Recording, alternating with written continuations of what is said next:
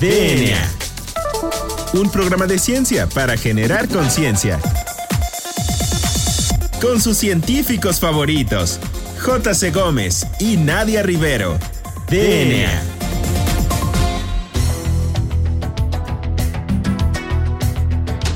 Hola, bienvenidos a DNA, un programa de ciencia para generar conciencia. Yo soy el doctor Carlos Berjan y me acompaña como cada jueves la doctora Nadia Rivero. Nadia, ¿cómo estás en este jueves? Hola Juan Carlos, muy bien, muy buenas tardes a todo el auditorio que se escucha. ¿Qué te parece si les platicamos un poquito de lo que vamos a tener el día de hoy?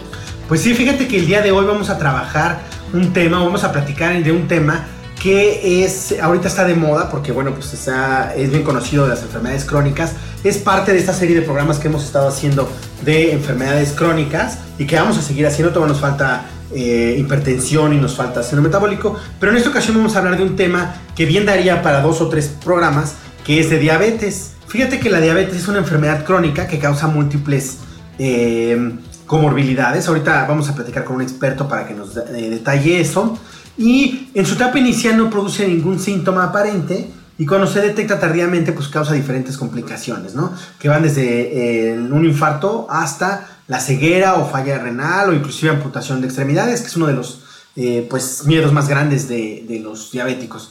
Y bueno, eh, vamos a hablar un poquito de este tema porque pues ahorita está muy, muy, pues precisamente con la epidemia de COVID, tenemos un experto, ahorita lo presentamos, pero déjenme les platico que el término diabetes se empleaba desde el siglo I para referirse a la eliminación de grandes cantidades de, orina, lo que se conoce ahora como poliuria, y eh, fue acuñado por el filósofo griego Arateus, que lo denominó diabetes mellitus o diabetes sacarina, debido al olor dulce que producía la orina en este tipo de sujetos. Y eh, se suponía que también tenía un sabor dulce como la miel, entonces de ahí su nombre de diabetes mellitus. ¿no? Entonces, bueno, Nadia, ¿por qué no nos platicas un poquito de la prevalencia antes de que presentemos a nuestro experto? Claro que sí, Juan Carlos. Bueno, pues como tú bien mencionas, la diabetes mellitus pues es un problema de salud pública, como ya lo vamos a discutir con nuestro experto invitado el día de hoy. Y pues es, es alarmante, las, son alarmantes las cifras que se manejan para esta enfermedad, puesto que en 2018, según la encuesta nacional de, nutrición, de salud y nutrición en SANUD 2018, estima que hay 8.6 millones de adultos con diabetes en México. Y esto es muy alarmante porque en 2012 se había estimado que había 6.4 millones. Entonces, aquí estamos viendo que hay un incremento sumamente importante y pues se ha calculado que este incremento corresponde al 10.3% de la población total en México. Este, se estima que para 2025 habrá alrededor de 300 millones de personas con diabetes. Y aquí en México hay ciertas entidades que ya están muy bien localizadas y que se sabe que tienen los más altos índices de diabetes. Entre ellas destaca Campeche, Tamaulipas, Hidalgo, Ciudad de México, por supuesto, y Nuevo León. Entonces, ¿qué te parece si le damos la palabra a nuestro invitado el día de hoy para que ya comencemos a discutir en materia de diabetes? Sí, me parece muy bien, déjame lo presento. Eh, bueno, es eh, el doctor Omar Bello Chaboya. Eh, él es médico cirujano, graduado con mención honorífica de la 3H este, UNAM. es especialista en estadística aplicada. Es doctor en medicina. y fíjate que cursó un, plan muy curioso de estudios combinados en medicina. Luego invitaremos a alguien para que nos platique un poquito del tema. Pero tiene, en 2018 fue galardonado con el premio Jorge Rosenkrantz en investigación clínica por el desarrollo de una metodología precisamente para cuantificar la sensibilidad de, eh, periférica a la insulina y en 2019 el Premio de Juventud de la Ciudad de México en la categoría precisamente ambiental y de la salud pública. Y bueno, algo que nos, eh, nos llena de orgullo y bueno, nos parece eh, muy interesante es que aparte es un colega nuestro del Instituto Nacional de Geriatría, es investigador nivel C y también es profesor de asignatura de fisiología por la Facultad de Medicina en la licenciatura de médico cirujano. Entonces, Omar, bienvenido al programa. Muchas gracias, Carlos. Muchas gracias, Nadia. Es un gusto estar con ustedes. Omar, ¿por qué no empezamos a platicar? ¿Por qué no nos dices para el auditorio así en general qué es diabetes? Muy bien, eh, la diabetes es un espectro mm, de enfermedades ya desde hace algunos meses para acá ya no la vemos como una sola enfermedad, sino como un espectro de enfermedades que tiene presentaciones eh, clínicas muy diversas, pero que todas se caracterizan por una alteración en la forma en que el organismo eh, puede procesar una carga oral de glucosa. Eh, y la forma en que esta presentación se, se manifiesta, pues da espectros clínicos que pueden ir desde una presentación muy leve, eh, que podría pasar desapercibida incluso durante toda la vida de una persona, hasta presentaciones muy incipientes que pueden causar elevaciones transitorias de la glucosa que pudieran originar deshidratación aguda y requerir atención hospitalaria. Eh, todas estas alteraciones generalmente se pueden identificar por elevaciones en la concentración plasmática de glucosa que se identifica en un periodo de ayuno, o sea, cuando se toma una muestra de sangre y se mide en el suero de esta sangre, la concentración de glucosa se identifica elevado. Eh, y esto va en contra de lo que uno esperaría cuando se tiene un periodo de ayuno prolongado. Entonces, eh, la diabetes generalmente eh, o popularmente, de hecho científicamente, se catalogó como de dos tipos, que es la diabetes tipo 1 y la diabetes tipo 2. Y lo que hace la gran diferencia entre estos dos grandes subtipos de diabetes, que como les voy a platicar más adelante, y en realidad no son dos, pues una tiene un componente inmunológico importante que causa destrucción de la glándula que produce la hormona que se llama insulina, la cual es fundamental para la homeostasis de la glucosa. Mientras que la diabetes tipo 2 tiene un espectro un poco diferente en el cual lo que hay es alteraciones en la forma en que el organismo procesa esta misma hormona, la insulina, y cómo responden diferentes órganos a esta misma. Ok, es muy interesante, pero por ejemplo, Omar, yo había escuchado que había una fase antes de diagnosticarte diabetes y que es la prediabetes. ¿Nos puedes platicar un poquito al respecto y qué diferencia tiene o para qué nos sirve catalogar esta como preetapa? Eh, justo eh, cuando mencionaba el hecho de que la diabetes es un espectro, eh, entra también el argumento de que dado que hay diferentes presentaciones, algunas de estas presentaciones pueden tener una etapa precedente. Y esta etapa precedente puede o no tener implicaciones eh, importantes para la salud. Eh, por ejemplo, en el caso de la diabetes tipo 1, no se ha documentado ampliamente la existencia de un estado previo, simplemente empieza a haber destrucción y de inmediato se empiezan a manifestar algunas alteraciones. En cambio, eh, los espectros que se agrupaban previamente como diabetes mellitus tipo 2 eh, pueden incluir algunos estadios previos en los cuales se presentan alteraciones en el metabolismo de glucosa que no necesariamente cumplen con los criterios clínicos para poder hacer el diagnóstico de diabetes. Entonces, eh, de estos hay diferentes definiciones. Por ejemplo, si solamente está alterada la glucosa plasmática en ayuno, o sea, si te toman una muestra de glucosa y tu glucosa está entre 100 y 126 miligramos por decilitro, entonces se dice que tienes glucosa alterada en ayuno. Eso no necesariamente implica que tengas prediabetes, porque la prediabetes involucra algunas otras eh, alteraciones. Por ejemplo, se debe demostrar que si a ti te dan una carga de glucosa oral, o sea, si tú estás en ayuno y te dan una concentración fija de glucosa, te la tomas esta elevación que ocurre después de la, siguiente hora y dos horas después de que tomas esta carga oral de glucosa está por arriba de lo que uno esperaría. Entonces, ahí lo que le llamamos es intolerancia a los carbohidratos, ¿sale? Y finalmente existe el criterio que agrupa a las dos previas, pero que es con una métrica que es un poco indirecta, que se llama la hemoglobina glucosilada. La hemoglobina glucosilada eh, representa la glucosilación de esta proteína que se llama hemoglobina a través de un método que se llama glucosilación no enzimática, la cual se presenta por una elevación sostenida de los niveles de glucosa. Las moléculas de glucosa se adhieren justamente a los residuos de la hemoglobina y entre más tiempo pase, pues más se glucosila. Entonces esto nos da una indicación de cómo se ha elevado la glucosa en un periodo de entre seis semanas a tres meses. Entonces, si nosotros tomamos esta prueba que se llama hemoglobina glucosilada, que se mide en porcentaje, y nos da un valor en porcentaje entre 5.7 y 6.4, entonces lo que nosotros identificamos se le llama coloquialmente como prediabetes. No podemos saber si la alteración se debe a una glucosa plasmática en ayuno alterada solamente o a las dos hasta que hagamos las otras dos pruebas de forma independiente. Lo interesante es que hay mucha discordancia entre estos criterios. De hecho, la discordancia es mayor al 50%. O sea, puede haber personas que no tengan glucosa alterada en ayuno y que no tengan intolerancia a carbohidratos y que su hemoglobina glucosilada esté normal y viceversa. Entonces es un poco difícil establecer precisamente qué es la prediabetes. Lo que se sabe es que se caracteriza por un estado de resistencia a la acción de la insulina en los tejidos donde la insulina actúa, que es principalmente el músculo esquelético, el hígado y el tejido adiposo, y que empieza a ocasionar que los niveles de glucosa se eleven. Esto está propiciado por diversos factores de riesgo, por ejemplo la obesidad, eh, pues que condicionan que justamente se empeoren algunos de estos parámetros. Y ahorita que estamos entendiendo mucho sobre la fisiología del tejido adiposo, nos está quedando claro que incluso sujetos delgados cuyo tejido adiposo se comporta de forma disfuncional, es decir, que no hace lo que normalmente debería de hacer, pueden presentar alteraciones del metabolismo de la glucosa, aunque no cumplan con un criterio de obesidad de acuerdo al índice de masa corporal.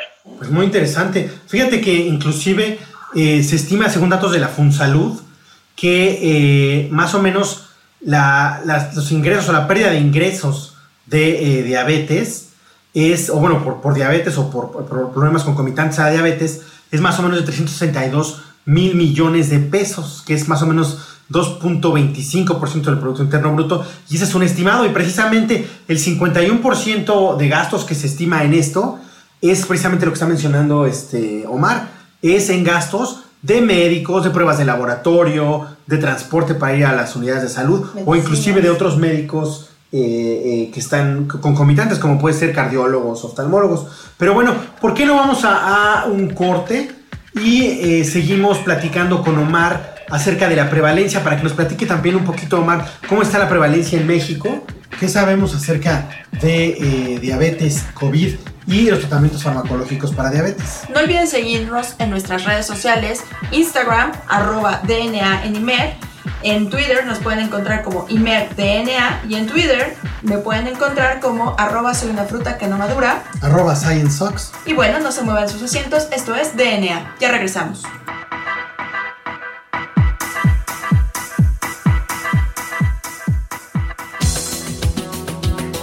Volvemos en menos de lo que tus genes se traducen a proteínas.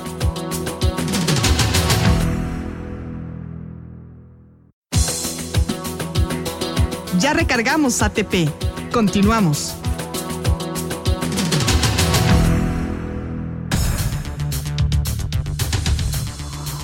Bueno, pues ya regresamos a DNA. Recuerden que estamos platicando con nuestro experto en diabetes, el doctor Omar Bello Chaboya, del Instituto Nacional de Geriatría. Y bien, Omar, nos quedamos platicando en la sección pasada acerca de los grandes costos que representa para la salud pública, pues cuidar a los pacientes que tienen diabetes o a los individuos que tienen diabetes. Entonces, como mencionamos en la primera sección, pues se estima que hay un gran crecimiento de, de los números en cuanto a pacientes este, diabéticos. ¿Qué, ¿Qué, nos puedes platicar al respecto en cuanto a la prevalencia de esta enfermedad en México? Eh, de hecho, recientemente se acaban de obtener algunas estimaciones preliminares de la Encuesta Nacional de Salud y Nutrición 2018, en la cual se identifica, primero y muy importante, es que hay que diferenciar que hay dos formas de estimar la prevalencia de la diabetes en México. La primera es preguntando directamente a los pacientes si toman algún medicamento relacionado con la diabetes o si han tenido el diagnóstico explícito hecho por parte del personal de la salud de que padecen diabetes. Cuando se estima por este método la diabetes mellitus, se obtiene más o menos una prevalencia de entre 9 y 10%. Esto quiere decir uno de cada 10 mexicanos manifiestan que toman un medicamento para la diabetes o que han tenido diabetes mellitus diagnosticada por un miembro del personal de la salud. Ahora, esto es importante porque existe un segundo rubro, que es la diabetes no diagnosticada, que es probablemente uno de los problemas de salud pública más grandes en México. Cuando consideramos esta metodología inicial y además agregamos medición de laboratorio en una muestra estadísticamente representativa, las estimaciones de prevalencia de diabetes en México suben de 9 a 10% a un 15 a 16%, lo cual es una elevación de casi 6%, indicando que básicamente uno de cada tres pacientes con diabetes padecen diabetes y no lo sabe. Lo que esto implica es que si uno de cada seis mexicanos padece diabetes mellitus tipo 2, pues de esos que padecen diabetes, uno de cada tres no lo sabe. Y en general estos pacientes que no lo saben son pacientes pues que van a tener muy descontrolada su glucosa, que van a tener una alta propensidad a presentarse a un departamento de urgencias por una crisis hiperglucémica o que pueden tener ya años con la diabetes, empezar a manifestar complicaciones crónicas y a veces el diagnóstico se hace por la identificación de alguna complicación crónica de la diabetes. Entonces, estamos hablando de uno de los países de la, entre los países de la OCDE, México tiene la prevalencia más alta de diabetes. Cuando estratificamos por los diferentes tipos de diabetes, podemos identificar una que se llama diabetes de inicio temprano.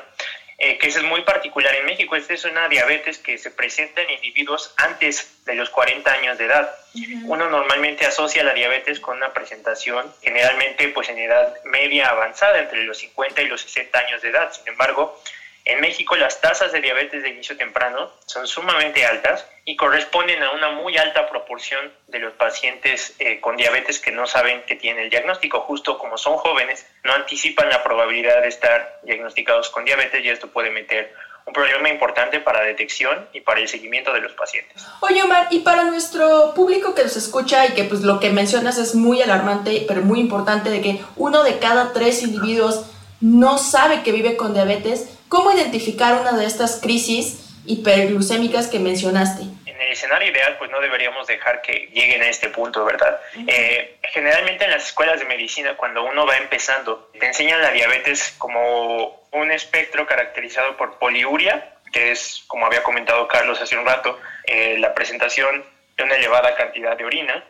eh, polifagia, que es el síntoma clínico en el cual se empieza a presentar un aumento en el consumo de alimentos, y polidipsia, la cual eh, se manifiesta como un aumento en la sed. Entonces, polidipsia, polifagia y poliuria eran como las características más eh, comunes asociadas con diabetes. Sin embargo, como bien comentaron al principio del programa, la mayor parte de los casos de diabetes son asintomáticos y no presentan ninguna alteración clínica. Y no es sino hasta que los niveles de glucosa están sumamente alterados que se presentan estas tres manifestaciones cardinales, y las cuales son prácticamente patognomónicas, o sea, si se presentan debemos sospechar de una crisis hiperglucémica incipiente. ¿Por qué? Porque la glucosa se comporta como un osmol. ¿Qué quiere decir esto? Que es propicio a que cuando esté elevada su concentración en un compartimento corporal como lo es la sangre, el agua que está contenida en otros tejidos sea eh, desplazada o movida hacia estos lugares que tienen mayor concentración de glucosa. Entonces causa una deshidratación aguda eh, y esta se presenta por pérdidas urinarias importantes, por una sed bastante elevada y como hay una resistencia periférica a la insulina, pues hay un aumento en el apetito, el cual normalmente es suprimido de forma efectiva por la insulina. Entonces, lo que estamos viendo ahí es una crisis hiperglucémica. Pero cabe resaltar, y sí quiero enfatizar, que estos son pues los casos más graves. En la mayoría de los casos no se presenta ningún síntoma. Algunos casos de diabetes se pueden detectar por la presencia de neuropatías. ¿Qué es esto? Sensación de cosquilleo, dolor o adormecimiento, sobre todo en manos y en pies y que generalmente se caracteriza por ser simétrica, o sea, si ocurre en la mano izquierda, ocurre en la mano derecha, y es eh, bilateral y generalmente ocurre solo en manos y en pies. Entonces hay pacientes que llegan quejándose de esto con el médico y el médico de inmediato debe sospechar que probablemente el paciente tiene una diabetes no diagnosticada. Oye, Omar, y una duda, y este, por ejemplo, en materia de, bueno, que tengo la diabetes, ¿Y qué hay de tratamientos o qué, cuál es el tratamiento que sigue? Y aparte, ¿qué hay de tratamiento como nuevo que se sabe o cuál es la perspectiva futuro? Pues de hecho, el principal tratamiento, y esto es algo eh, que desafortunadamente muchos médicos no, prestamos la atención necesaria, es dieta y ejercicio. De hecho, hay evidencia amplia de que un régimen de pérdida de peso y un régimen de actividad física eh, bien estructurado puede causar hasta lo que todavía no queda bien definido, pero que se le ha llamado remisión de diabetes. A lo que se refiere es que no es que la persona deje de tener diabetes, pero se controla a tal grado que sus niveles de glucosa parecen normales. Y este debe de ser siempre el primer esfuerzo. Sin embargo, nos encontramos con un dilema, que para que nosotros podamos prescribir dieta y ejercicio, el paciente primero tiene que estar controlado. Eh, si nos llega alguien en una crisis hiperglucémica, dieta y ejercicio no los van a sacar, evidentemente. Claro. Eh, entonces, pues debería de ser idealmente un paciente que vaya a sus consultas de rutina al menos una vez al año, que le hagamos un laboratorio, un panel de pruebas, identifiquemos hiperglucemia, a lo mejor hasta prediabetes, y entonces podamos hacer una intervención para prevenir que la prediabetes progrese a diabetes o para que la diabetes que apenas está empezando se controle de manera efectiva. Es el mejor tratamiento, la dieta y el ejercicio. Sin embargo, pues desafortunadamente la mayor parte de los casos ya requieren que hagamos una intervención farmacológica. El fármaco que se considera de primera elección y que de hecho ya se han roto muchos mitos porque antes se decía si ya tiene daño renal no se puede usar, si hay X o Y alteración no se puede usar Básicamente todos los casos pueden empezar con metformina.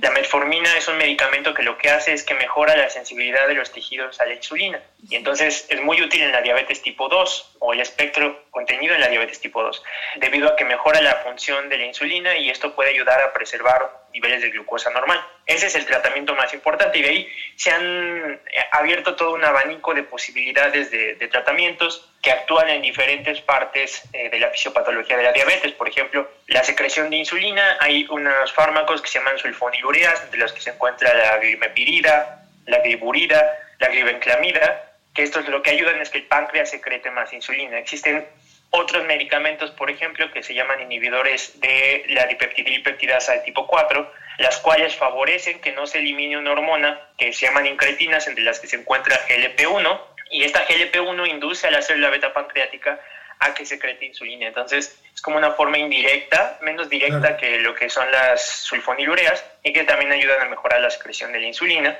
Existen otros fármacos muy recientes que son los inhibidores del cotransportador de sodio glucosa o SGLT2, que lo que hacen es que inhiben eh, la reabsorción de glucosa en la porción más proximal de la nefrona, que es la unidad funcional del riñón.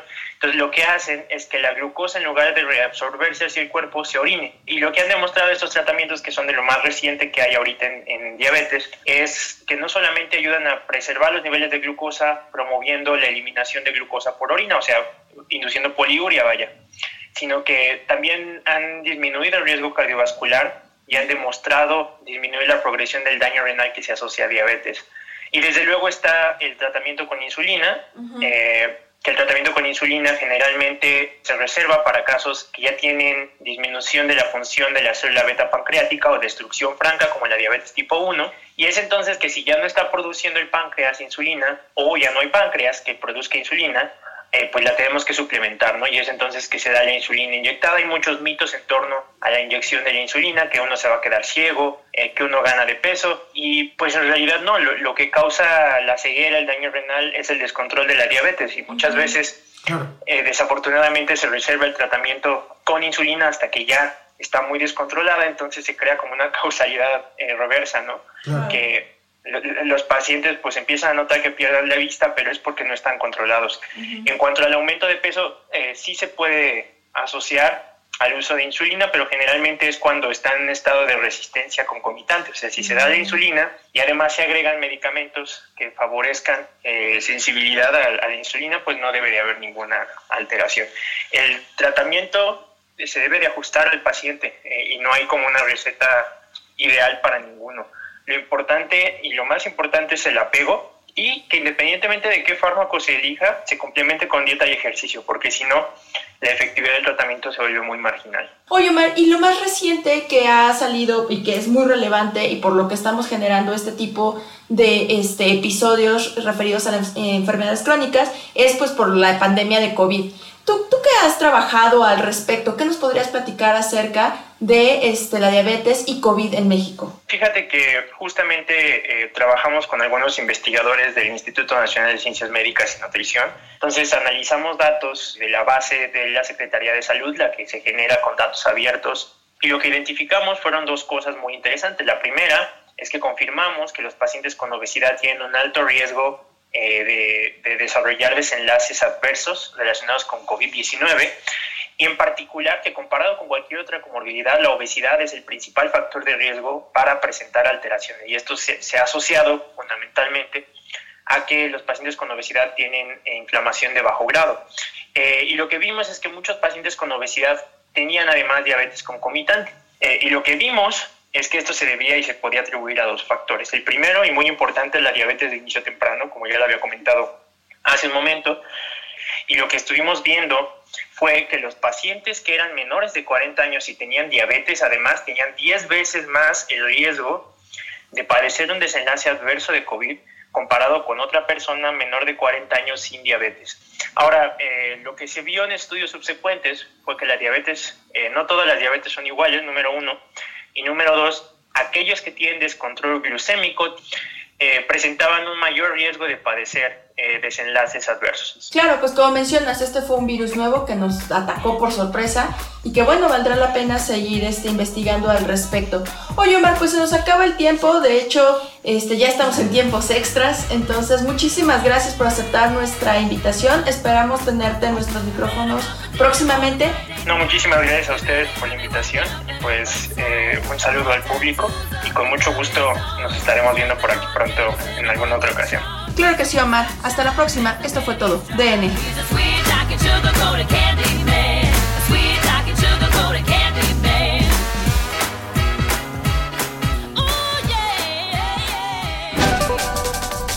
DNA. La materia no se crea ni se destruye, solo se transforma. Nos vemos en el próximo programa de DNA, un programa de ciencia para generar conciencia.